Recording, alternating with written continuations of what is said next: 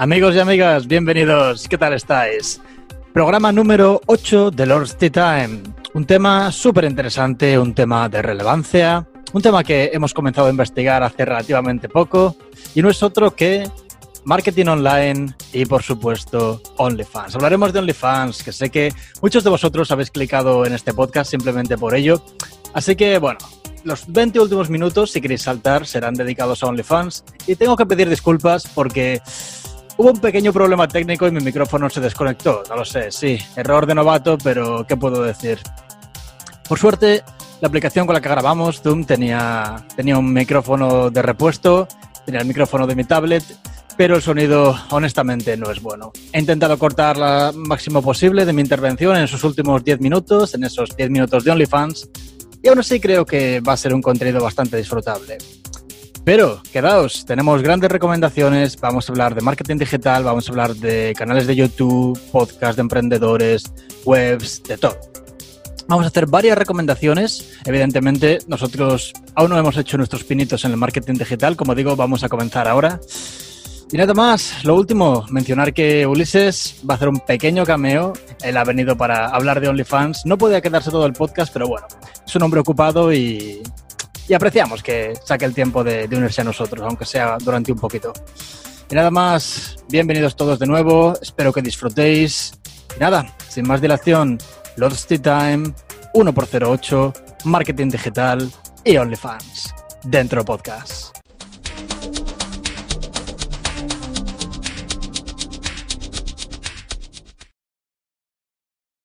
Pues nada, tío, ¿quieres darle a, lo que nos compete? Hablamos un poquito de, cómo ser productivo y de marketing online, ¿te parece? Sí, esa es mi área de expertise, tío. De expertise. Estoy, estoy feliz por ello. ¿eh? Lo que te digo, te prometí que no haría demasiado research y no lo he hecho. Pero quiero comenzar hablando de, un libro que tú me recomendaste, La Semana Laboral de, de, Cuatro Horas, ¿te parece? Sí, un buen libro. Es un buen libro, ¿eh? Objetivamente, ¿qué es? O sea, ¿de qué va la cosa? Bueno, es un libro que escribió un autor americano eh, que se llama Tim Ferris. Y básicamente es un libro en el que cuenta cómo mejoró su calidad de vida. A mí me dio, me dio grandes consejos, aunque no haya puesto ninguno en práctica, de momento. Eh, lo primero te hace ver la diferencia entre lo que es tener dinero y tener eh, riqueza que fue algo que para mí fue bastante novedoso la primera vez que lo leí, ¿no? Puedes tener mucho dinero, pero no tiempo para disfrutar de ello, no calidad de vida, aunque estés forrado. Sin embargo, puedes tener eh, lo que se conoce como riqueza, que es la capacidad de generar dinero, eh, pues de una manera más libre. Ya no te digo que ganes pasta mientras duermes, pero sí que ganes pasta desde donde quieras, como quieras, con tus propios horarios. Eh, es un poco el sueño, no sé si sueño o realidad a la que cada vez nos vemos más forzados, eh, de la cual ha nacido este nuevo término con el que nuestros oyentes estarán familiarizados, el de nómadas digitales. Y bueno, pues creo que es un sector de la población en expansión eh, y con muchas oportunidades muy guapas por delante. Sí, eh, totalmente de acuerdo. O sea, nómada digital eh, literalmente es eso, ser capaz de trabajar desde donde quieras, idealmente con, con proyectos, con empresas que ya funcionen y generen ingresos pasivos, que son básicamente los anuncios en las webs o yo qué sé, la monetización de YouTube, por ejemplo. Y que tú, ahora mismo, si te dedicas a trabajar en Internet, si tienes tu empresa online, da igual que estés en Francia, que en España, que en Estados Unidos. Igual cambia un poco a nivel legal, ¿no? Pero, o sea, impuestos que tengas que pagar, pero te da la libertad de la que hablas, la libertad de la que hablaba Tim, que era que si te quieres pasar, si tienes el dinero y quieres estar un mes en Italia, puedes hacerlo sin problema. No hay ningún tipo de restricción laboral. Sí, hombre, ese es un factor eh, muy atractivo para mucha gente, ¿no? Igual no para toda, ¿no?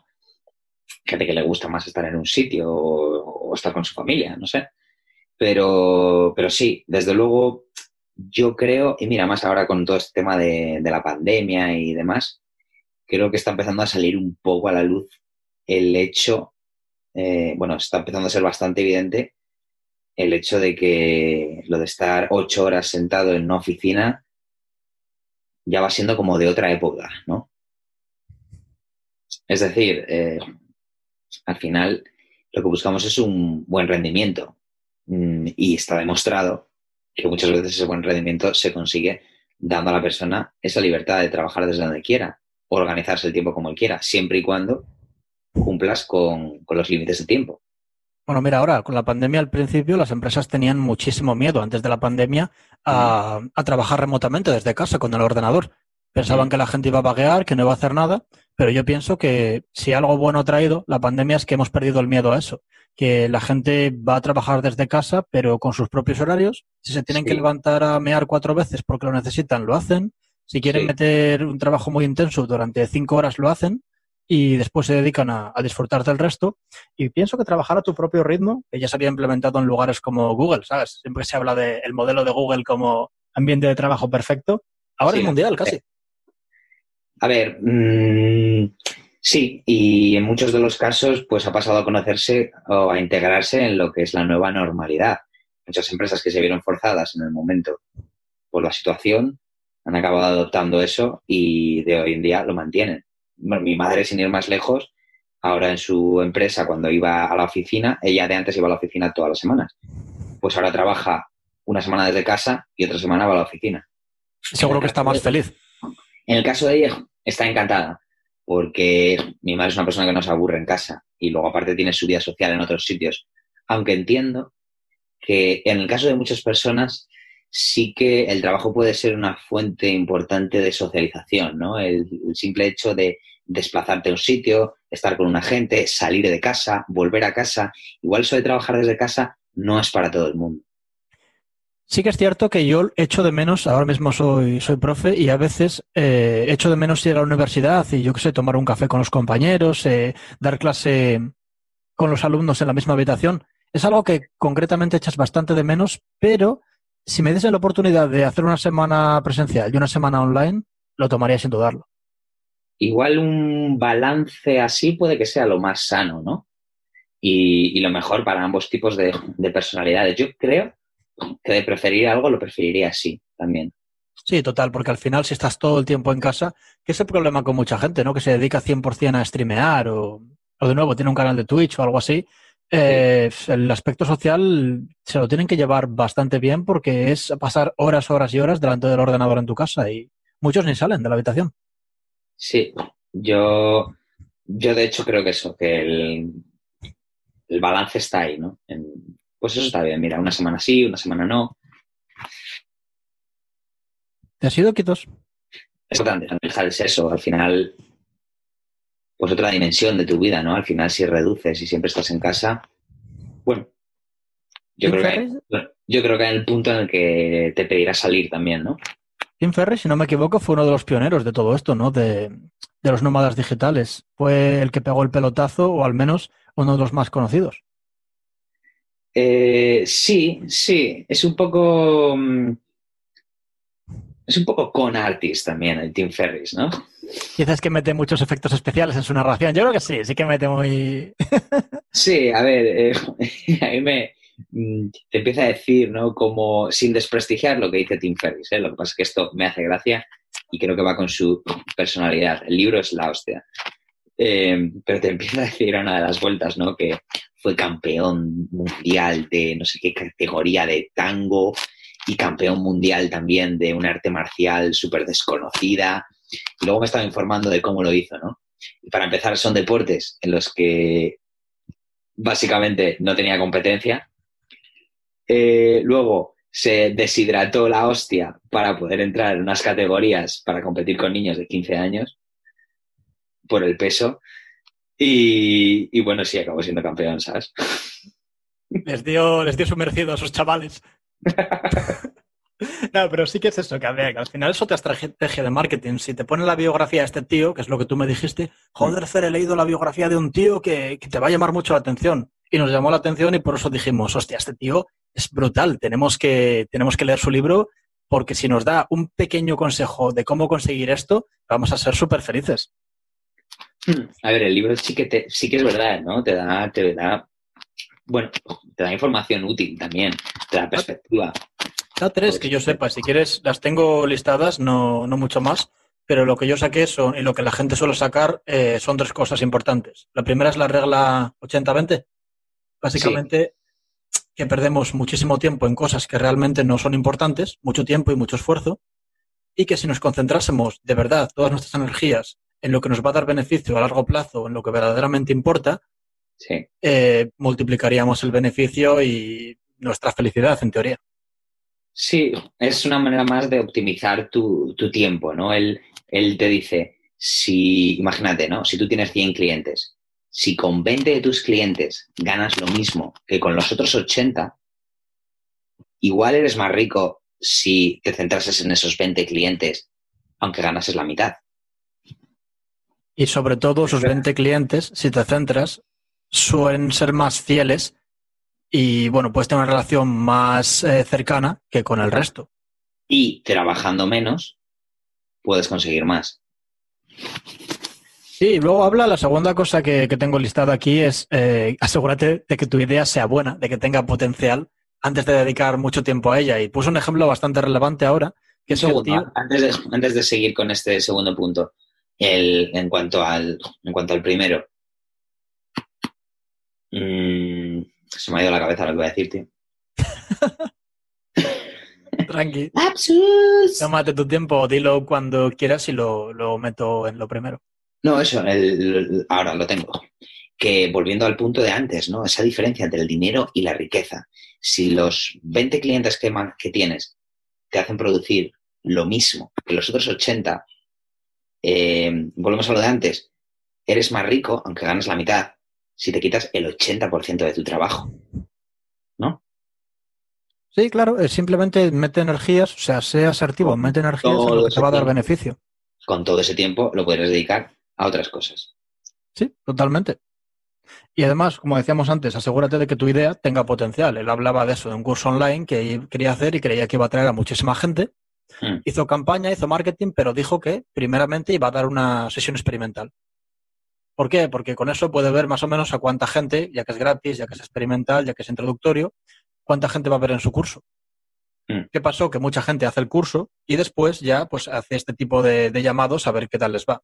Pero el tío lo hizo al revés. Dijo que le fue bastante mal, que no había demanda para su curso y eh, no le importó porque no había creado el curso. O sea, su intención era ver esto y decir, vale, pues eh, chicos, todos los que habéis venido, que sepáis que en un mes ya, ya comenzamos. Y dedicar ese mes hacer un curso de calidad para la gente que realmente sabía que iba a tener. Hmm.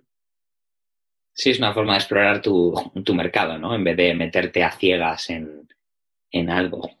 A ver, si tienes pasión por algo, yo que sé, una gilipollez, hacer cuadernos que si los lames tienen sabor a café, ¿sabes? Puedes meter muchísimas horas, puedes estar súper ilusionado, que yo creo que no vas a despegar. Hmm, por eso, por eso esos experimentos piloto, ¿no? Aunque ahora quién sabe, ¿no? O sea, es que es eso, tienes que dedicar mucho tiempo a la experimentación porque ideas que considerarías estúpidas, como lo que tú hablabas en anteriores podcasts de, del Uber, de simplemente una app que enlace gente desconocida y unos lleven a otros por dinero. Eso, vamos, era impensable. Yo no, no me imaginaba que pudiera funcionar y lo hizo.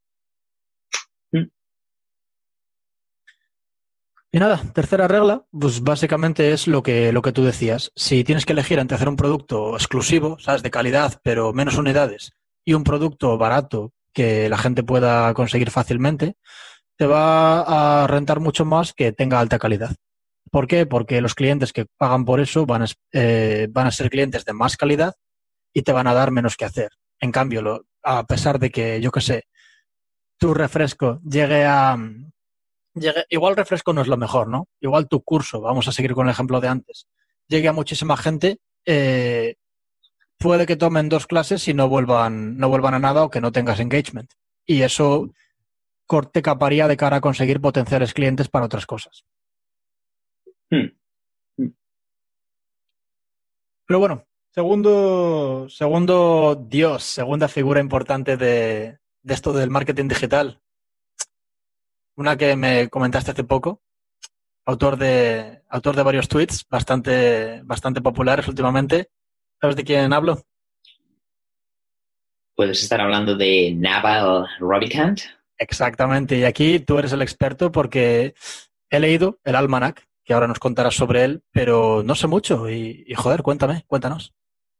Bueno, pues nuestro amigo Naval Ravikant, de origen indio, eh, es lo que se conoce como un ángel inversor, que no deja de ser como una especie de persona que hace apuestas en startups en las que él cree que pueden tener futuro y que le molan.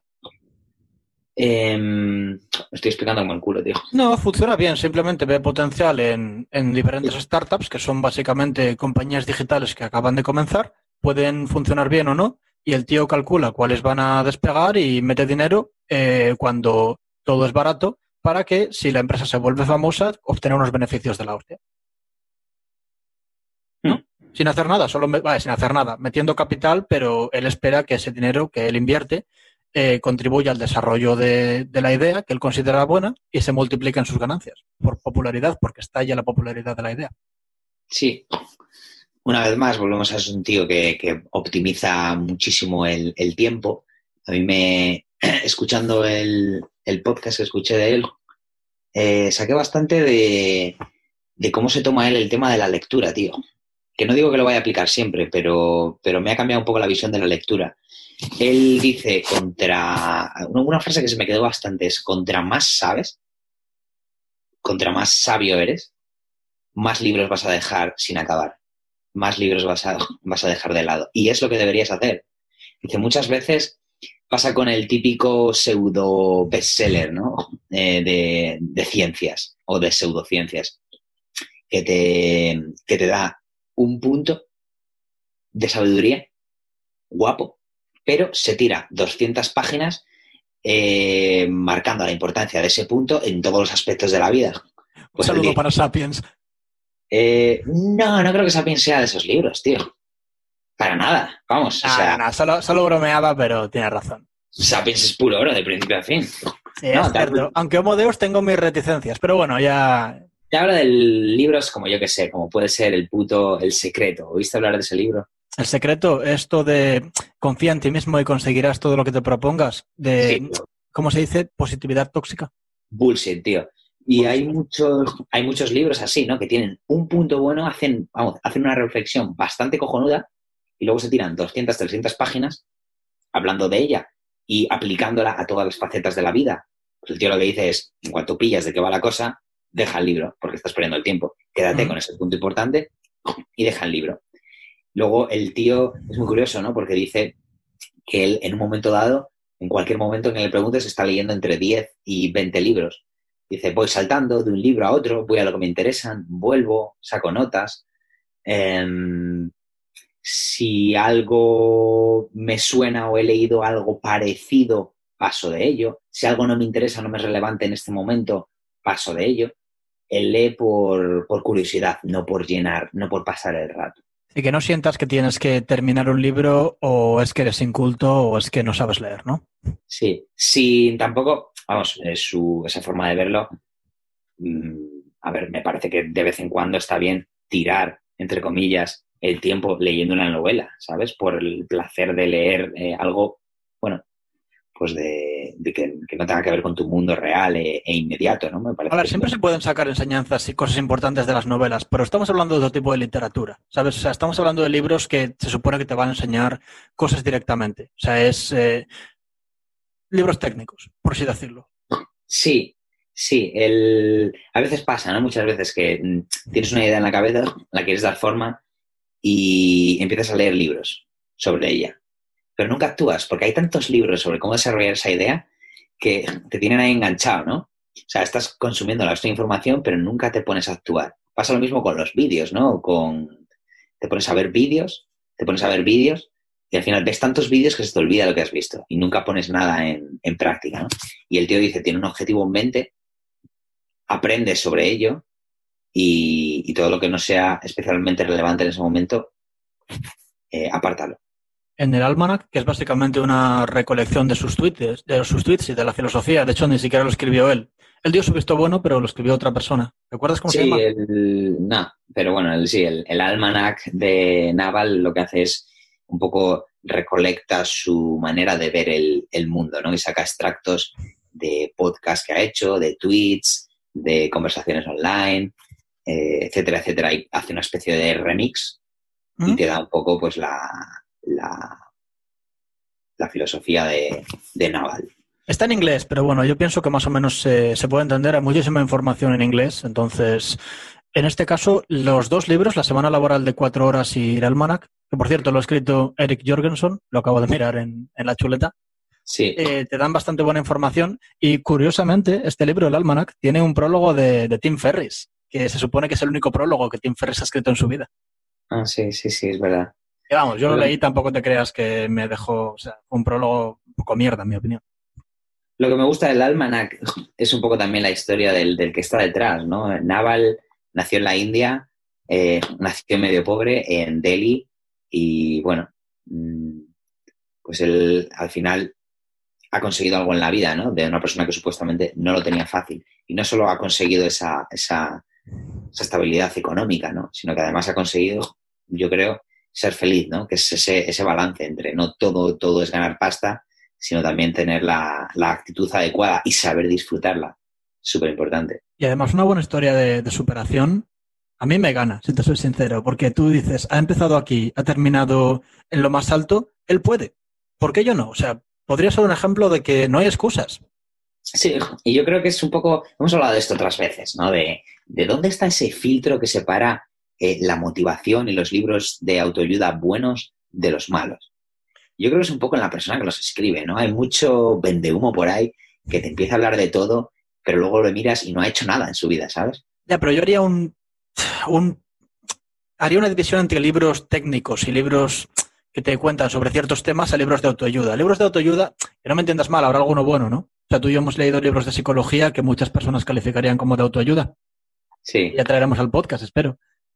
Pero, bueno, es psicología buena, es ciencia. Pero es lo que dice este hombre, que tú cuando lees X, X páginas de un libro de estos basura ya vas a descartarlo automáticamente. y ahí es donde está la diferencia.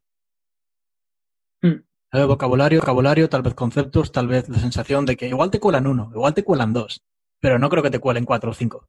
No, y la, y la importancia de la importancia que tiene el, saber que lo que estás leyendo lo ha escrito alguien que lo ha hecho. Sí, lo ha escrito alguien que lo ha hecho, que lo ha conseguido, que ha tenido éxito y que estaba en una situación como puede ser la tuya hace X años que bueno, luego se puede alterar un poco la verdad, como te digo, meter efectos especiales, pero yo creo que, en este caso no hay tantos, o sea, en mi opinión, y la historia del tío te incluye una cronología al principio del libro de lo que ha hecho el, hombre, y si lo investigas es cierto. No ¿Mm? es como el, el, bono de Tim que, que puso, que dio una paliza a niños de 15 años solo para tener una línea guay en el currículum. no, pero es interesante, es muy, muy interesante y encima lo recomendamos porque es gratis. Sí, ¿Dónde se eh, consigue el libro? El libro está en inglés. Eh, ¿De dónde lo sacas? Eh, creo que la página se llama thealmanac.com. Bueno, con escribir The Almanac of Naval Ravikant lo tienes. Sí, por cierto, he estado varias veces a punto de mirarlo, pero no lo he hecho. ¿Qué significa almanac? Almanac es como una especie de... Mm, es, creo que es una... Dame un segundín. Creo que es una variante del libro. Almanaque en español. Que cortaré esto, tío. Es un, catálogo, un registro, pone. ¿Cuál es el? Joder. No tengo ni puta idea. sí, como una especie de conglomerado en lo que eh, se engloba todas las perspectivas ¿no? de esa persona, ¿no? Yo creo que se llama Almanac porque básicamente es una compilación de tweets.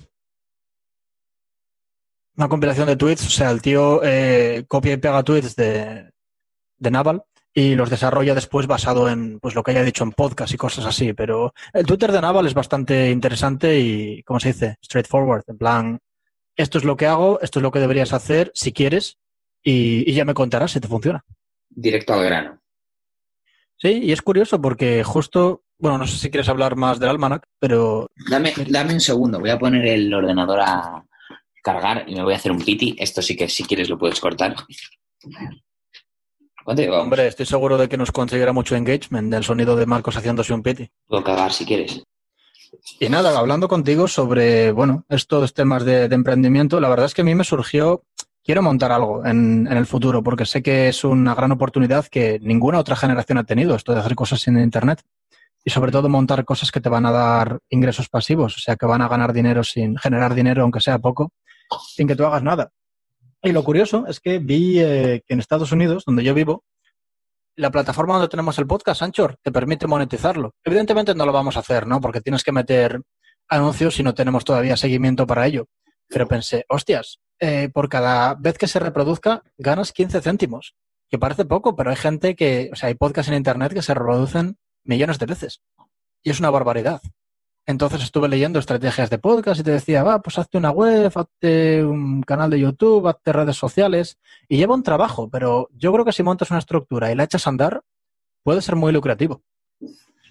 Lo que me pasaste del youtuber español, ¿cómo se llamaba el tío? Ah, sí, el, youtuber español del que quería hablarte es otro ejemplo, al menos según he sabido, de tío que lo ha perdido todo, que está en la mierda, que no tiene, que no tiene pasta, se arruina y, ahora mismo está en la cresta de la ola. Se llama Romo Alfons y, es un tío que yo lo descubrí por un canal de, cómo crecer en YouTube y de tema SEO.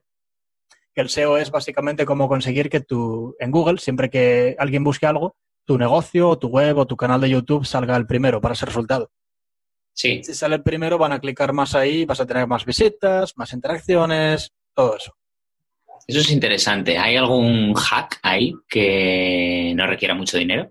El tío lo explica muy, muy bien, la verdad. El tío tiene una agencia, o tenía, se llama Big SEO. Y él, bueno, eh, tú vas a su página y te dice que es experto en marketing digital, eh, crea webs, las posiciona, genera dinero, tiene un curso para crecer en YouTube, todo está relacionado al final, es marketing digital. Pero lo que me moló este tío es que realmente él te enseña sus facturas, su progresión, sus estadísticas, ¿Sabes? Tú típicamente vas a cualquier youtuber, ¿cuánto gano en YouTube? Es clickbait y no te dice exactamente cuánto gana. El tío mm. te comparte pantalla y te dice, mira, aquí hice mil, aquí hice dos mil, aquí hice, y son, es mucha pasta. El tío creo que eh, logró, llegar, logró generar eh, hacia, no sé si eran 18 mil euros mensuales de ingresos pasivos y el primer año que montó su agencia ganó un millón doscientos mil euros de facturación. O sea, es una barbaridad. Es un tío que sabe, sabe lo que está haciendo y encima tú le ves y no te aburres con sus vídeos, ¿sabes? Es un buen comunicador. Y tiene una energía de la hostia, o sea, a mí me hace mucha, mucha gracia y aprendo mucho. Que es importante lo de saber comunicar bien.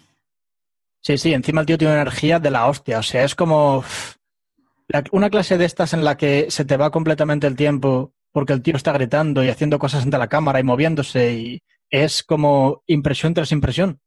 Que bueno, es también aplicable para el tema enseñanza y tal. A ver, no tan exageradamente, pero es importante mantener una charla larga, un vídeo largo y que tu audiencia siga ahí. ¿Sabes? Que también para el podcasting es la hostia. Mm. Yo estoy más acostumbrado a hacer el payaso, tío, a hacerlo con niños. Pero sí es verdad que con niños eh, gran parte de lo que haces en clase es, es actuar, ¿no? Es gran parte de lo que haces en clase no deja de ser un poco actuar, ¿no? Es una parodia, es jugar con, jugar con las voces, jugar con los gestos, jugar con las entonaciones y eso les mantiene, les mantiene enganchados, ¿no? Al final es menos monótono. Yo también lo hago con gente de universidad, ¿eh? Yo doy clases en la universidad y a ver, no puedes, tal vez no exactamente el mismo grado de chorradas, pero casi. O sea, incluso la reacción de, hostia, ¿qué está haciendo este tío? Si te impresionas y se saca de la somnolencia que podría ser una clase de literatura de dos horas. Entiéndeme, lo llamas chorradas pero en el fondo es pura profesionalidad. O sea, tu audiencia. chorradas, no despectivamente, ¿sabes? Sí, sí, sí, sí, no, no, me refiero a que todos, no te digo tú, que lo, lo concibes como eso, ¿no? Como hacer el idiota, hacer el payaso. Pero en verdad, no deja de ser un poco lo que hace el, youtuber este que me comentas, ¿no? O sea, es una capacidad de transmitir y de mantenerte enganchado, eh, guapa. transmite, pues eso, eh, que no te aburras voy a, cuando suba el vídeo de esto lo voy a, lo voy a mencionar a ver si, a ver si nos da un poquito de visibilidad. Nada, pero no nos pagan ni nada de eso, ¿eh? no nos paga nadie de los que hablamos porque, joder, ¿quién cojones nos va a pagar a estas alturas? No, pero una de las cosas que hizo en el curso de YouTube, que sí que me llamó la atención, hay mil, ¿no? Pero de cara a crear miniaturas para, para tus vídeos, Sí. Enseña una forma de crear miniaturas muy, muy sencilla, que es la que hemos estado usando en el canal hasta ahora, con colores chillones y marcos. Y joder, funciona, ¿eh? Sí, sí. Ha sacado hace poco, o ahora, no sé, un curso para YouTube, un nuevo curso para YouTube en el que te enseña estadísticas de su canal y cosas que jamás habría sabido que, influencian. Y no sé, vamos a aplicarlas y, y, tal vez funcione, no lo sé. Nuestro punto principal no es crecer en YouTube, es que nuestro podcast llegue a la mayor gente posible, pero una vez más, YouTube es otra herramienta, o sea, YouTube, Twitter, incluso el, Instagram. Pero, pero bueno, no podemos crearnos una red social en todo porque no, no damos abasto. Lo que sí hablábamos era de hacernos una web, ¿verdad, Marcos? Querríamos hacer una web para Lord Time. Eh, sí, y además creo que sería un buen experimento. ¿En qué sentido? segundo. Bueno, pues como pequeño proyecto de ciencias, ¿no? Mira, em, eh, Carmen, hace poco, tío. Eh, yo lo estaba pensando ya. como todo Cristo va a entender quién es Carmen. Ya qué sé, tío. Yo hablo para ti. Hay una chica que conocemos. Sí. Eh, lo estaba pensando, tío. Y digo, es algo que tú y yo podíamos haber hecho perfectamente si hubiésemos empezado. Al fin y al cabo es constancia, ¿no? si hubiésemos empezado hace 10 mm, años, 8, cuando estábamos en la universidad, que es cuando empezó Carmen, nuestras primeras andanzas y demás. Carmen está ganando una pasta con el blog. Y, bueno, pues otra de las cosas que había pensado era esa, tío, empezar un blog y es una manera también de forzarte un poquito, ¿no? A escribir nuevas entradas, hablar de viajes, hablar de libros, hablar de lo que sea, tío. Sí, lo mismo que hacemos en el podcast, pero tal vez en, forma escrita, porque hay gente que no quiere tragarse un podcast de una hora. Ahora son de una hora, pero yo qué sé, igual este son dos, ¿sabes? Mm. No es un formato para todo el mundo el podcast de todas formas y es buena idea la que planteas. Es sencillo de crear. Y de hecho la gente se piensa que crear webs es muy, muy complicado, pero hay mil cursos online. De hecho, vamos a tomar uno para lo que te decía, hacer la, la web de Tea Time, a ver qué tal va.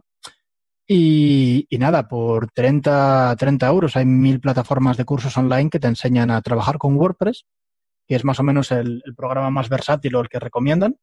Compras un dominio, que es básicamente una, relación, una eh, dirección web, es bastante barato, creo que son 7 al año o algo así, 7 euros. 7 dólares. Mm, el dominio, mm, dominio creo que está, bueno, yo lo he visto en algunas páginas desde 3 euros al mes. Claro, entonces es, tú te aseguras de que sea una dirección que solo va a estar tu, web, evidentemente. Que, va a estar allí y que la gente que clique va a poder verlo todo. Y luego también puedes unir todas tus redes sociales y todos tus, em, todos tus instrumentos de difusión en la web. Es decir, si creamos una web, podemos meter eh, las entradas de blog, podemos meter en una esquina los tweets en tiempo real que vamos haciendo puede ser básicamente un collage de todas nuestras plataformas. Y es la leche eso. Lo que yo no sé es, ¿tú tienes alguna forma de empezar algo gratis y luego con el tiempo, si ves que lo estás trabajando y que te motiva, cambiarlo a, pago y tener, o sea, cambiarlo al dominio? Es decir, en vez de tener un dominio de estos súper largos, ¿sabes? Con tu nombre y WordPress, bla, bla, bla, tener tu .com o tu .site o lo que sea, ¿hay la opción de hacerlo? yo creo que la clave sería hacértelo en WordPress, que es gratis, o, casi gratis, y luego una vez lo tengas, si te guste, transferírtelo a un dominio. Es posible entonces. Sí, claro. Porque mucha gente hace webs de esa forma y de hecho es bastante lucrativo el tema de hacer webs. Yo nunca lo había pensado, pero tengo amigos que, realmente, un saludo para Juan Luis, me han dicho que crearte webs eh, para, para negocios o venderlas, realmente si lo haces bien, si a la gente le gusta, puede, puede costar caro, puede ser que 2.000, 3.000. 2.000 euros, 2.000 dólares. Y es otro sistema de, ingresos. Entonces, a ver si lo conseguimos, hacer una buena web para Lords the Time. Tú si quieres el, blog, yo es que honestamente no tengo tiempo. Si quieres darle tú, yo feliz. Sí, no, el blog sería algo plan personal, ¿eh? Pero bueno, ah, vale, personal de Marcos. Sí, sí, pero también publicitaría mi, el podcast con mis colegas, está claro. Obvio. O sea, una mezcla, una mezcla totalmente ecléctica, ¿sabes? Un blog de viajes, mencionas tu podcast, escribes entradas sobre viajes o sobre lo que cojones sea que te apetezca o que hayas estado investigando o que te mole. Y mira que nunca pensamos... es, una, forma también de ir metiendo las narices ahí, de una forma también eh, pasiva de ir aprendiendo tecnología también, de ponerte un poco al día, ¿no? Y de, bueno, de, lo que te digo, de ir teniendo un poco de, tu presencia ahí, ¿no? Con ningún tipo de, pretensión tampoco, ¿no? Yo creo que al final es como todo, tío, es, la constancia, ¿sabes? Eh, lo que te digo del, del blog, ¿no? Pues el blog, por ejemplo, de esta chica de la que hablábamos antes, es algo, bueno, pues que ha tardado sus, sus años en, en despegar, pero lo que lo ha hecho despegar es la constancia. Es decir, eh, mes tras mes subir artículos, cada vez ir aprendiendo un poquito más eh, y, bueno, yo creo que con el tiempo, ¿no? Es crear tu presencia en Internet, yo creo. Crear tu presencia, posicionarte bien y que realmente eh, seas constante, como tú dices, porque después todo, todas las ofertas, todos los ingresos van a crecer exponencialmente si sientas una buena base. Y de hecho, mira, ahora que el último emprendedor del que quería hablarte eh, viene bastante bien porque también es marketing digital, evidentemente, siguiendo el tema, el tema general. Y antes hablabas de, los libros y de cómo Ravikant decía que hay cierta información que sacar de los libros y a veces no compensa seguir leyendo. Pues el tío que, del que te quiero hablar se llama Euge Oler, ¿te suena? Euge Oler. Euge Oler, Euge Oler. Y, básicamente es un, chaval de Barcelona que ahora mismo lo está petando, tiene varias compañías, eh, ha salido en Forbes, o sea, lo han oficialmente lo han mencionado como uno de los mejores emprendedores jóvenes. Sí. Tiene nuestra edad, creo que es del 90 o del 91. Y el tío lo que, a ver, tuvo varias startups que, que no funcionaron, como todo, de los errores se aprende, pero ahora mismo creo que tiene cuatro compañías y una de ellas resume básicamente contenidos de libros en vídeos, en infografías y, básicamente destila todas estas páginas de las que hablabas y te da la información más importante o la que su equipo considera más importante. Sí. Y, la otra es una web que habla de emprendimiento y de, marketing online, de nuevo. Se llama eh, Emprende, Emprende Aprendiendo o Aprende Emprendiendo. No sé. Emprende Aprendiendo. Emprende Aprendiendo. Y, evidentemente también tiene, se está diversificado, como hablábamos antes, y tiene un podcast de Emprende Aprendiendo que, lo recomendamos, que trae a gente, diferentes personas, típicamente españoles, pero no siempre, y habla de, sus negocios, de cómo se están haciendo un pequeño huequecito en, el marketing digital y cómo están consiguiendo que su marca gane, gane dinero, gane adeptos. Mm. Es interesante, motiva bastante, en mi opinión. Tú escuchas tanta, tanta gente que dices, jo, si toda esta gente ha podido con constancia y con trabajo, ¿por qué nosotros no? ¿Sabes? Puede que esté al alcance de, nuestra mano también. Sí, es totalmente factible, tío. Y lo que pasa, yo creo que todavía hay un poco ese, ese estigma. Eh, te pasa a veces, tío, no te pasa a veces en, internet que estás en Facebook o lo que sea y te sale el típico vídeo de, de un tío en la piscina. Yo también puedo ganar 3.000 al mes desde mi sofá. ¿Y tú tal? Y dices, joder, esto es como típica mierda piramidal, ¿sabes? Típico rollo escameo, ¿sabes? Pero no es eso lo que, no es eso lo que pretendemos, ¿no? Lo que pretendemos los hay, ¿eh? Y los hay muchos. Los hay muchísimos, tío. Los hay muchísimos, pero que nadie se confunda. Pretendemos eh, algo mucho más discreto, yo creo algo mucho más realista, ¿no? Eh, en vez de trabajar para... ¿Eh? Nosotros, dices. Mm, bueno, te, te hablo de, tener, ir teniendo esa presencia digital, ¿no? La gran diferencia es que nuestro contenido no hay que pagar por ello ahora mismo. Claro, claro, claro. Tampoco, tampoco, tampoco tenemos a nadie trabajando para nosotros. Ni nos promocionan. o sea, es básicamente un, ¿cómo se llama en inglés? Side hustle. Es como un negocio que intentamos llevar aparte de nuestros trabajos y, y veremos qué tal va. Todo esto, la verdad es que motiva bastante. Escuchar, como decía, los testimonios de, de gente normal, o sea, gente que muchas veces no viene siquiera de, familias acomodadas, diciéndote lo que han hecho, cómo lo consiguieron, eh, hablándote de, sus motivaciones o sus problemas. Y joder, es bastante, te puedes relacionar bastante bien con eso. Dices, joder, podría haber sido yo. Lo bueno que tiene el, Internet es que, bueno, pues todos somos un poco únicos, ¿no? Y yo creo que todos, si lo enfocamos bien, sí que nos podemos eh, montar algo que dé una perspectiva mm, única y, fresca, tío, y que a la gente le pueda servir también. Sí, sabes, hay una cosa que, se mencionaba bastante de eh, tienes que crear un nicho, o sea, si tienes un podcast, que sea de cosas que sabes que van a interesar. Y en ese caso, yo creo que no quiero cambiar nada de los temas del podcast, y ya te lo digo a ti personalmente, quiero que sea divertido para nosotros. No quiero encajonarnos en una cosa que solo porque tal vez nos dé más visibilidad, ¿sabes? Hmm. No, pero hemos dado bastantes buenas recomendaciones. Hemos hablado de libros de la semana laboral de, de cuatro horas de Tim Ferris, el almanac de... Ravi...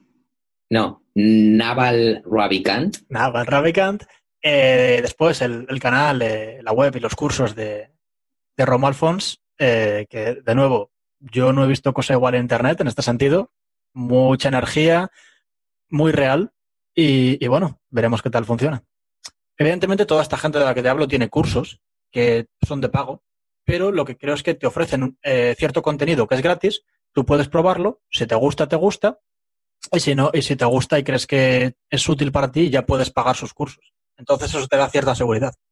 ¿Qué más hemos hablado? De nuestra intención de crear una web con, con WordPress para aumentar nuestra presencia en Internet y, y ahora OnlyFans, que realmente es cuando Ulises va a venir a hacer su, su cameo y lo empezamos ahora y por eso estoy diciendo estas cosas para ser capaz de tener un link que me permita meter todo el primer bloque ahora. A ver, ¿qué quieres saber de OnlyFans? Pero es que, tío, realmente eh, OnlyFans es que es muy sencillo, tanto contenido como mecánica. O sea, realmente tú publicas, eh, publicas un contenido por el que consideras a tus ojos de ver que la gente va a pagar y puedes comerte una mierda porque no, no lo consultan ni Dios, o puedes promocionarlo correctamente o subir algo que, que interese a la gente y entonces la gente pues se suscribe, ¿sabes? Pero ¿Te cuesta dinero? lo que no, a, a ti como creador no, le cuesta al consumidor. Pero bueno, tengo amigos que tienen OnlyFans. Claro, pues es lo que me mola. Tú conoces a alguien que tiene OnlyFans. Marcos y yo no conocemos a nadie, salvo que Marcos de la sorpresa. Mm, que yo sepa, no. Exacto, es que luego que tú sepas, ¿no? Que tú sepas exactamente. Pero había una... O sea, básicamente OnlyFans lo que tiene es que tú subes contenido y el contenido está detrás de un... Se llama paywall, que básicamente tienes que pagar para poder verlo. Salvo que la persona quiera, no pagas una... eh, no ves una puta mierda hasta que pagues. Y la foto de la cabecera, o sea, la foto principal no puede ser porno ni nada porque como hay eh, creadores de contenido que no hacen porno, pues hay, puede que haya gente que no quiera ver porno y se ve obligado a ver porno. Entonces es extraño. O sea, hay clases de guitarra en OnlyFans si tú quieres. ¿En serio? Yo creo que aquí tenemos dos tipos de expertos, ¿no? Ulises que no es. igual es un experto más en el contenido y Fer, por lo que veo, se ha estado haciendo experto en la mecánica, ¿no? Y en los engranajes de, de OnlyFans. Que es importante también saber cómo va la mecánica porque, joder, se entiende, se entiende mejor. Yo no lo sabía antes de... O sea, yo pensé simplemente que era porno de pago y casero. No, no. Pero es más que eso. Es simplemente tú puedes subir fotos en bikini o si tú quieres subes fotos en bañador y si la gente lo paga, sin problema. OnlyFans Claro. no te dice, Uli, tienes que subir tu rabo o no te, no te aceptamos en la plataforma. Puede ponerse quien quiera. No, no, lo que quieras. Pues mira, por ejemplo, eh, Edu, un amigo que es de Bilbao, pero vive aquí, eh, pues eso, pues el tío se pone, eh, es un, es corto, ¿vale? Le faltan dos veranos a ese chaval. Un saludo, Edu, si me estás oyendo.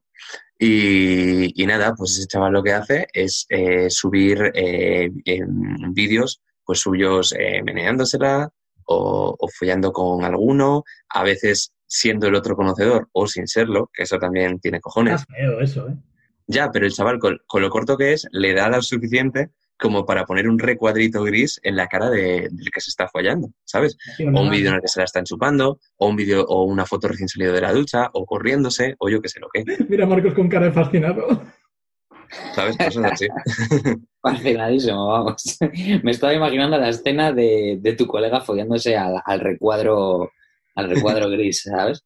Pero con que tapes la cara, vale, ¿no? O sea, el cuerpo y tal. Claro, la cara, la cara, la cara. Y bueno, pero habrá cantidad de gente que ni se molesta en hacer eso y al no ser tú consciente que hay un contenido tuyo por ahí virando, pues ya está. O sea, te grabaron y te grabaron, ¿sabes? Bueno, pero si no se ve tu identidad, si no se sabe, no tiene por qué impactarte negativamente. Lo que me rayaba a mí es el hecho de que cualquiera puede repostear fotos tuyas. O sea, una vez consigues las fotos, las reposteas y vale, pueden quejarse OnlyFans los, los creadores mandando un mensaje, pero de ahí a que hagan algo, ya el daño está hecho. Claro, a mí, a mí de hecho lo que me, lo que más fascina, me fascina de OnlyFans es la desensibilización, bien, la desensibilización que manifiesta frente a, frente a la exposición pública, tío, la exposición eh, pública de la privacidad.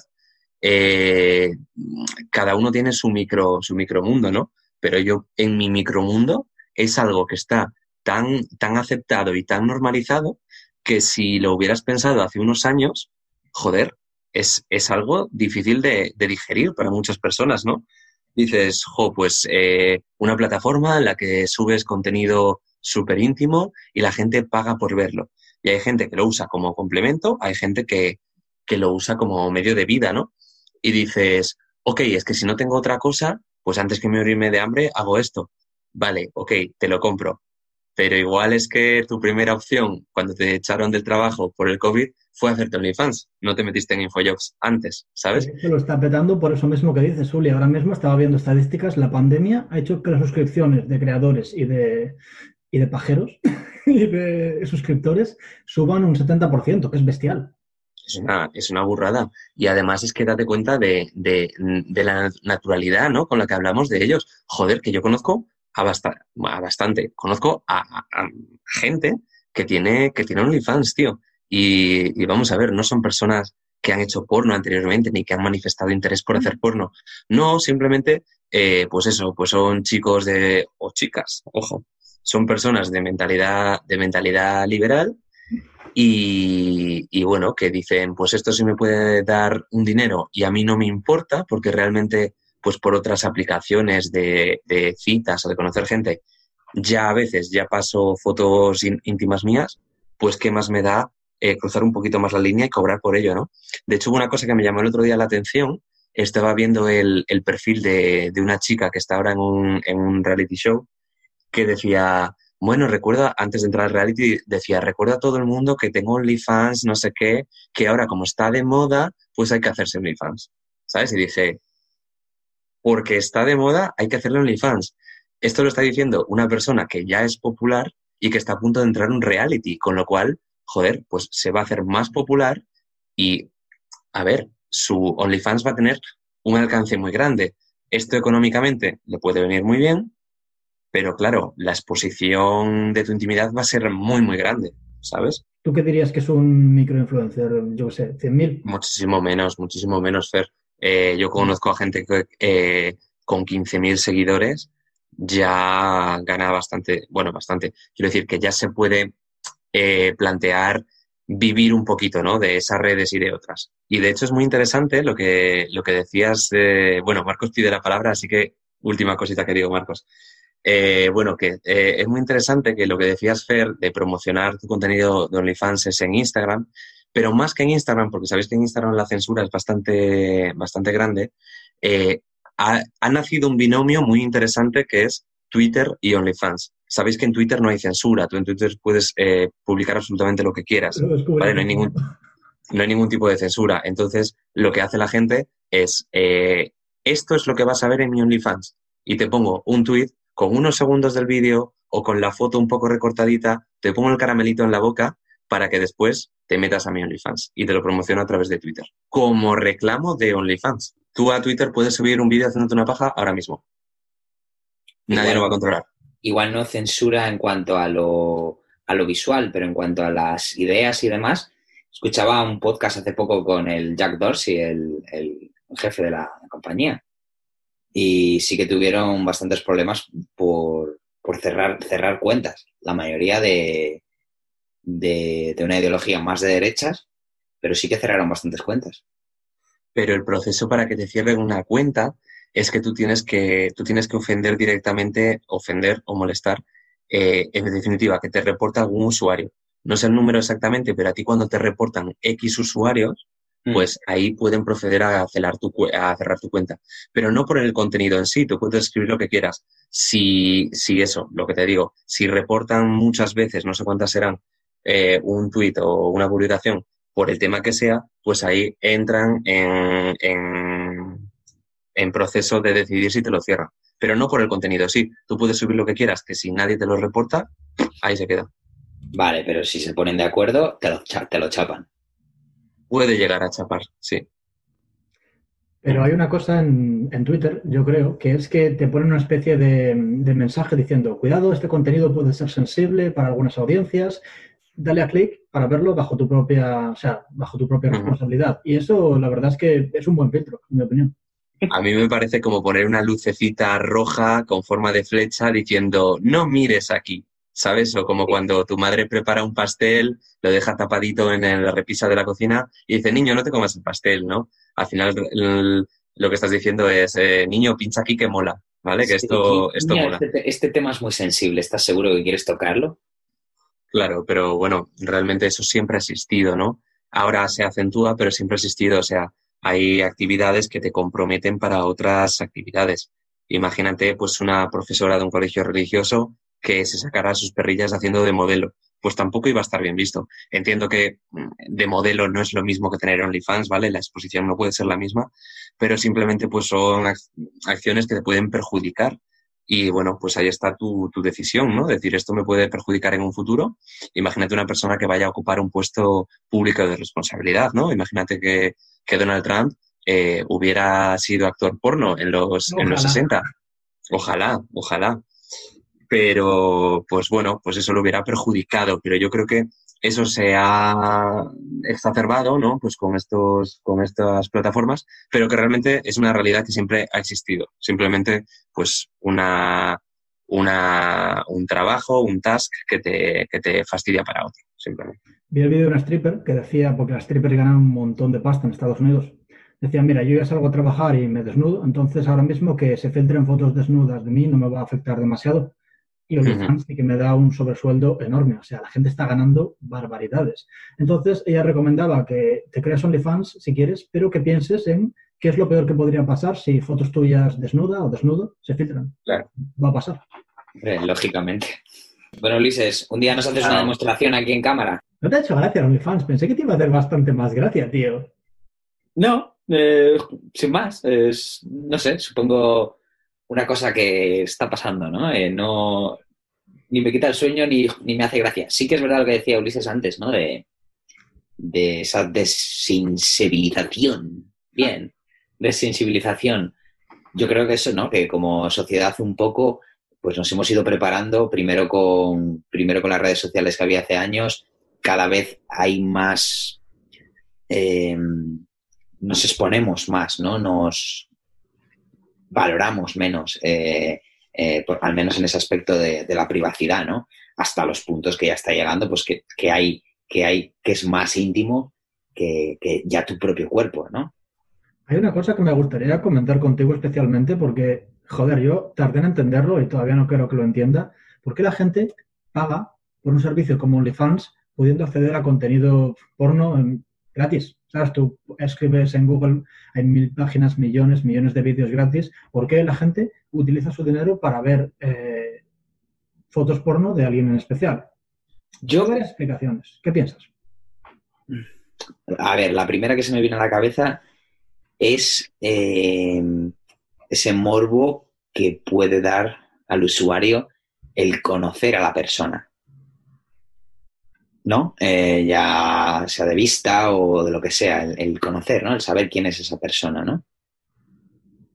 Sí, y esa es una de las razones que enumeraban.